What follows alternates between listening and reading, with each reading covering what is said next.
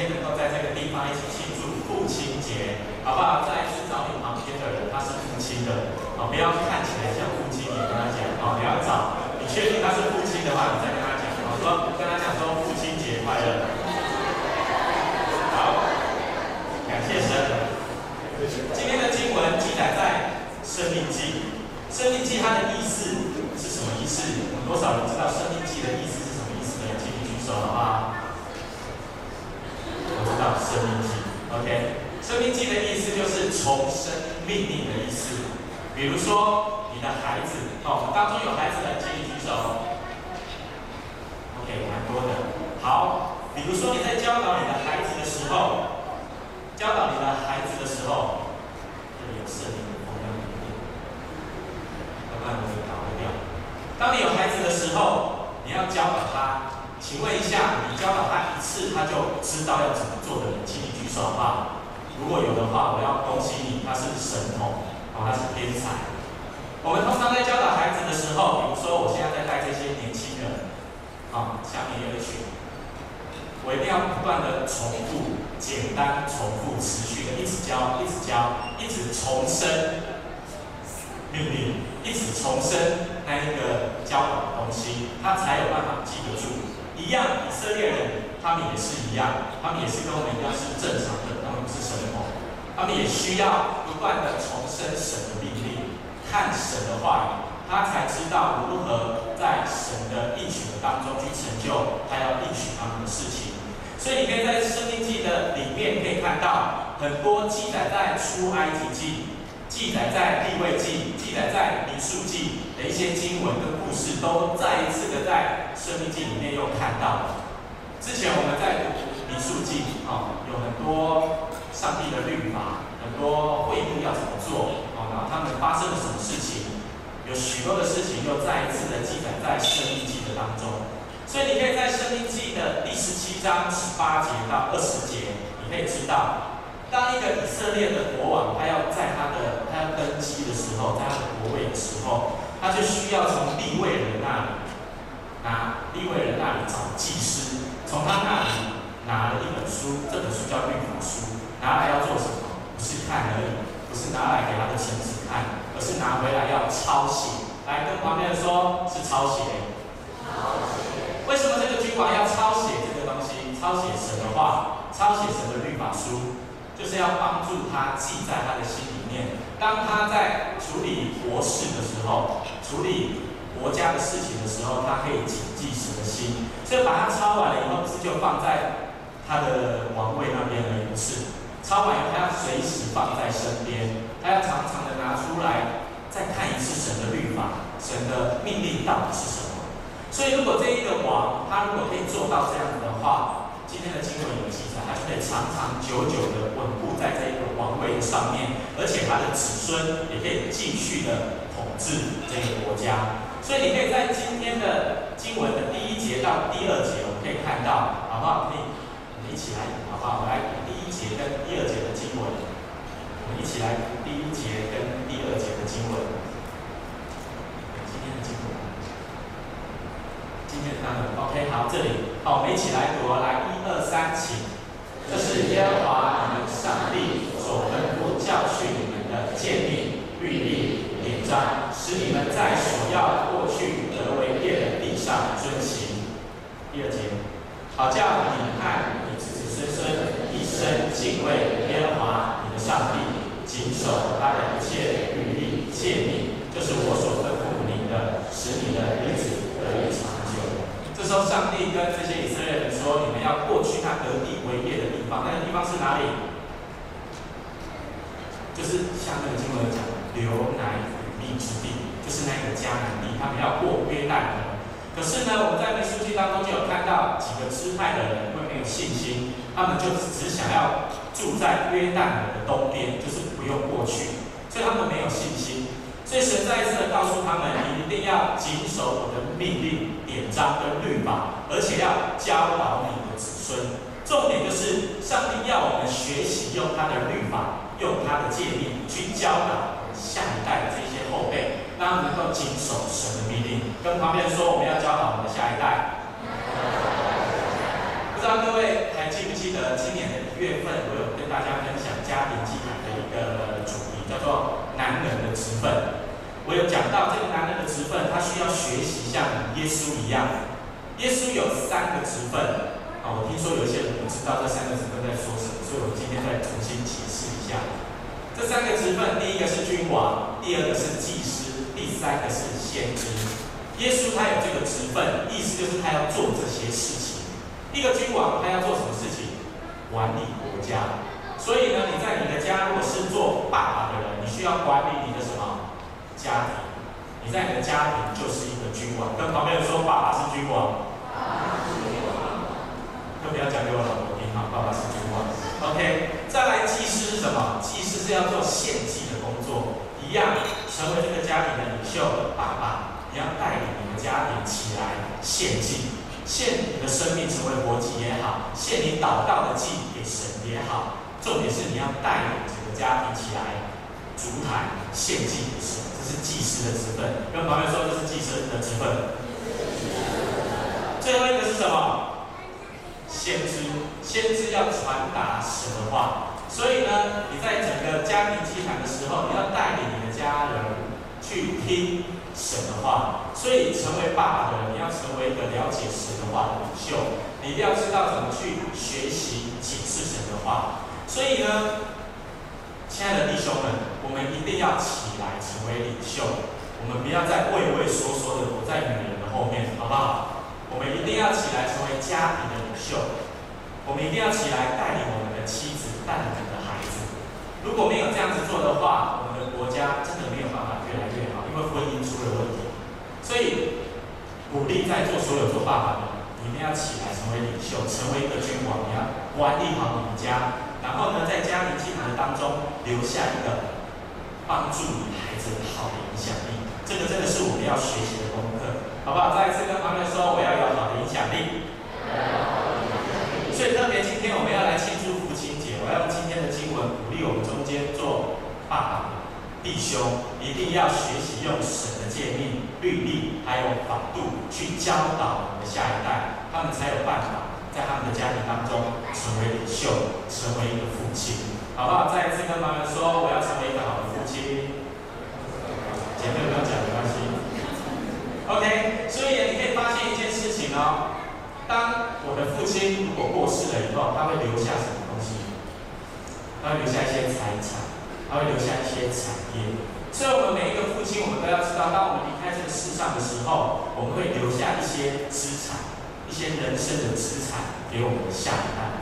这个时候，我们就要好好想想，你成为一个父亲，你留给你的孩子是好的资产，还是不好的资产？如果是好的资产，你可以帮助。帮助你的下一代越来越好，就像今天的经文所说的，你的家庭、你的家族的人数会加增，神满满的福分就会与你这个家族的人同在。在纽约这个地方，有一些社会社会学的学者，他们在做一个研究，哦，他们就是在研究到底爸爸是怎么去影响他的下一代。所以呢，他就找了十八世纪两个很有名的人来做一些对比的工作。其中一个人，这个名字很难念哦，Max Judas，这个人还有另外一个人做对比，叫做 Jonas Edwards，他是一个牧师，他就找这两个人来做一个对比，结果结果那个对比是怎么样？我们来看一下 PPT，好不好？来认识这个 Judas 这个人，我们来看一下 PPT，有两页的 PPT，这个人呢，他跟他的太太不。是一个基督徒，然后他们也没有常常遵守国家的法律。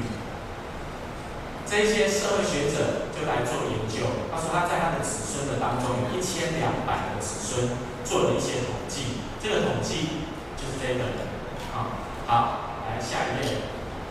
他做了一个统计，他说这一个人的子孙当中，他有四百四十个人是过着极度淫荡的生活。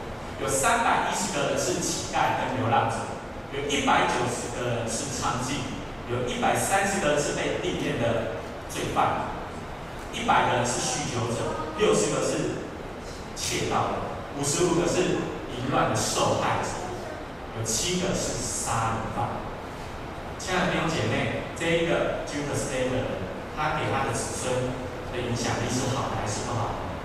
是不好的，因为他没有办法去遵守神的话，教导他的家族，教导他的家庭，他的儿子、他的孙子有一个好的影响力，所以地稿也没有什么变态，就导致导致他的他的那个子孙就有这样子的成就。再来，我们看另外一个，另外一个叫做 Edward，这一个人他是十八世纪很有名的一个牧师。他也是一个神学家，你可以看到哦，他其实是一个属灵的，在他的家庭里面是一个属灵的大家长，他就带着他的家庭去做和神心意的事情。所以这些社会学者就做了研究，你看他的子孙发生了什么事情？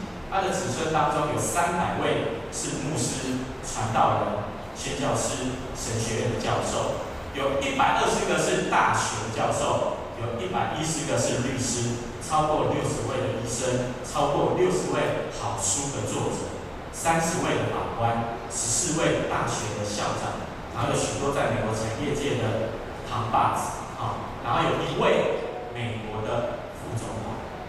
亲爱的弟兄姐妹，这个爱德华兹牧师，他给我们的影响，给我们的影响力，给社会的影响力是好还是不好的？是好的。所以，亲爱的弟兄姐妹，你要成为这个牧师，还是要成为刚刚那个 Judas？你要成为哪样的人，完全在于你。你要怎么帮助你的下一代有好的人生资产，完全在于做父亲的、做母亲的这一些在带领家庭的人，我们要学习的功课，好不好？再一次跟旁边人说，我要有好的影响力。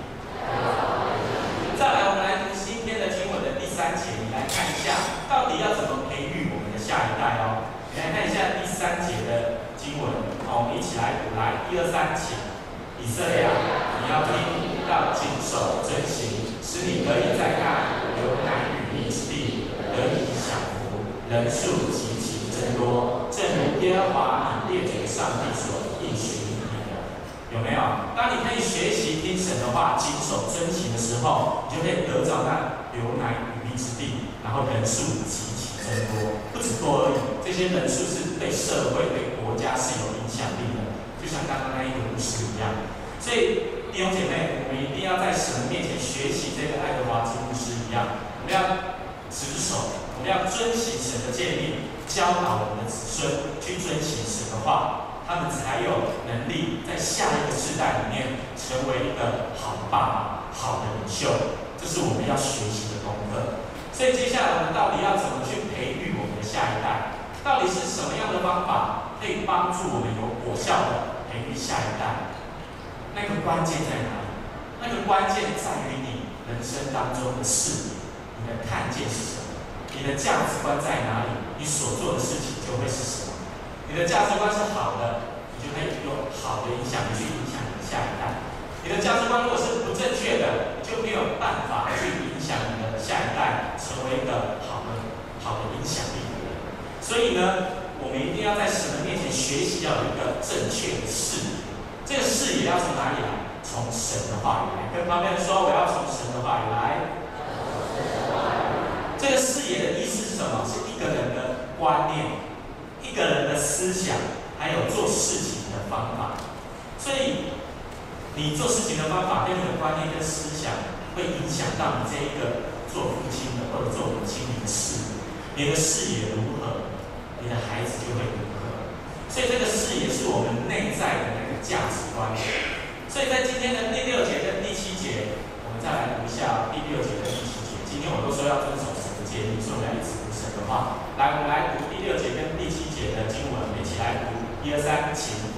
我今日所吩咐你的话，都要记在心上，也要殷勤教训你，无论你坐在家里，行在路上，躺下起来。都要谈论。他说：“你要坐在家里教训，什么意思？就是家庭祭坛，就是家庭礼拜。在一个家庭当中，你是领袖，不管是做爸爸的也好，做妈妈的也好，你都要帮助你的儿女可以在家里，不止在家里，在家里培育了以后，他在外面去走路的去路上逛街的时候，躺下的时候，他都要思想神的话，无时无刻都要跟神来祷告。所以，我们一定要学习来谈论神的话。”跟旁边人说，我要谈论神的话。你要常常跟你的孩子谈论，常常跟他沟通、交通，说：哎，孩子啊，你今天有没有活泼的生命？你今天的心心得是什么？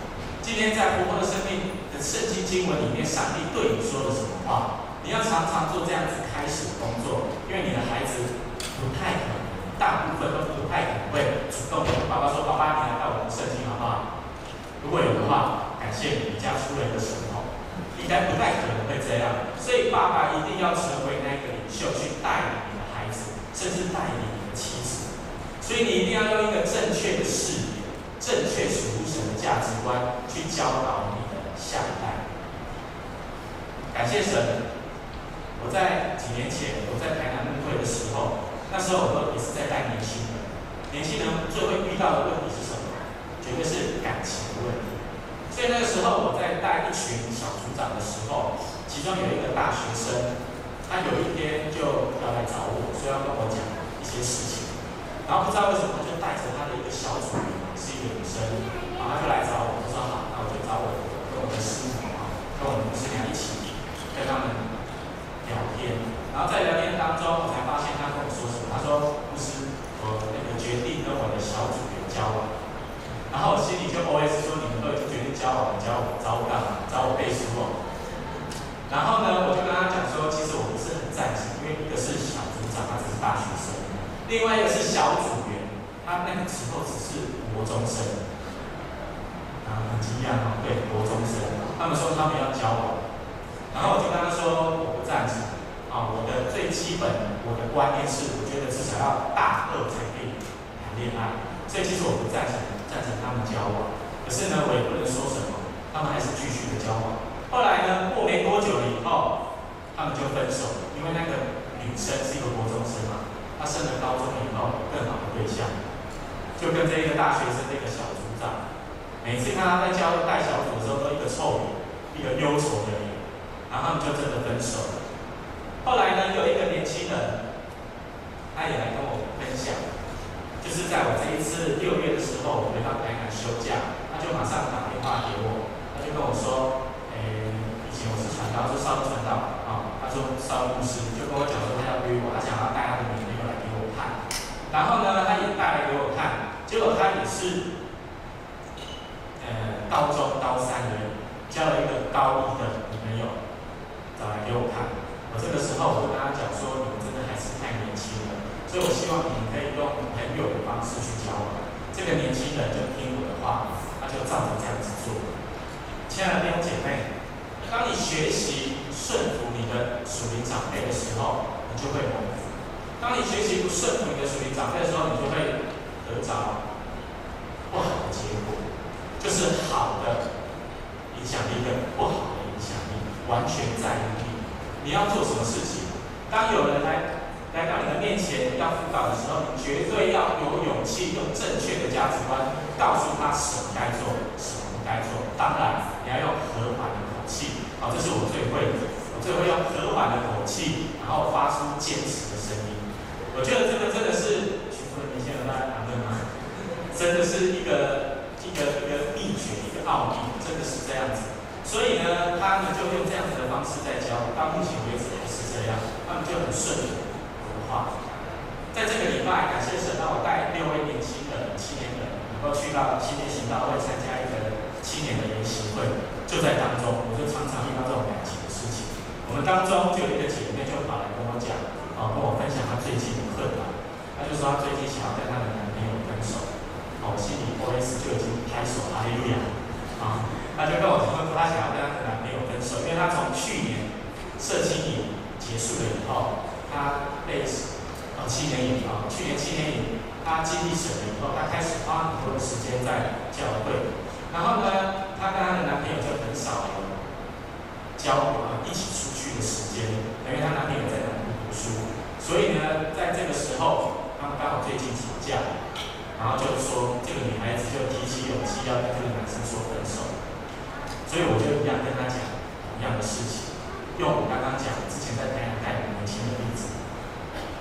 这为什么我很开心他们可以分手？因为他们一开始在交往的时候没有一个正确的价值观，没有一个引导他们的人，一个属灵的长辈带领他们。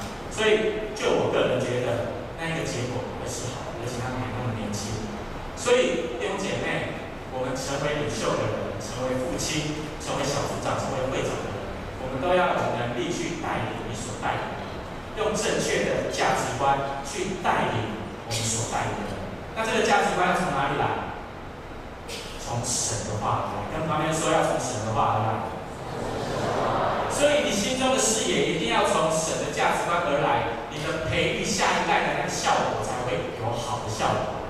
所以呢，你要怎么去培育神的话？我鼓励大家绝对要参加教会的门徒训练的领班，可以帮助你了解神的话。你可以参加教会的成人主日学的课程。你可以参加教会的查经班、教会的朗读班，都可以帮助我们的弟兄起来成为领袖，去带领你的孩子，带领你的身旁的朋友，能够更了解神的话。这真的是我们需要学习的功课。所以呢，弟兄姐妹，我们一定要知道，婚姻是非常重要的。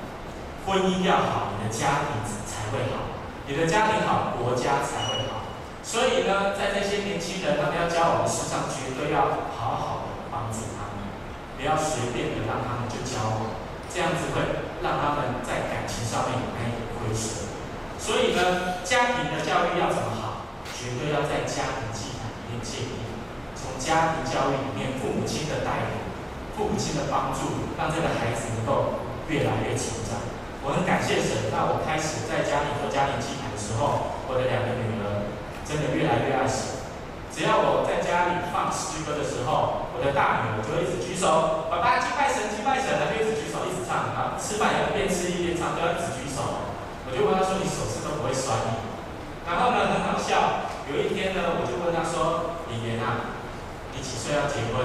她就跟我说：“三岁。”然后呢，我说：“，现在就是要结婚了哦？”他说：“对呀。”然后我就问说：“那你要嫁给谁？”他说：“我要嫁给爸比。”然后我就说好，那爸比抱一下。然后抱完以后，跟他说：“可是爸比已经有妈咪了。”然后就哇，他就一直哭，他就一直哭，一直哭。然后我的太太就在旁边说：“这是小三的力量真的很大，小三的力气。”哦，我又把那个影片放在我的 FB 上，哦，你可以去看。然后就真的哭了，我就觉得哇，很感谢神，我的家庭教育很成功。他只想要嫁给爸爸，不想要嫁给外面的男生。亲爱的弟兄姐妹，爸爸一定要恢复男人的样式，一定要恢复你该有的职分。你的孩子，你的儿子可以在将来成为家庭里面好的领袖、好的爸爸。你的女儿在将来可以嫁给一个跟你一样优秀的爸爸。亲爱的弟兄们，你们要阿门，阿门。你一定要学习用神的话教导。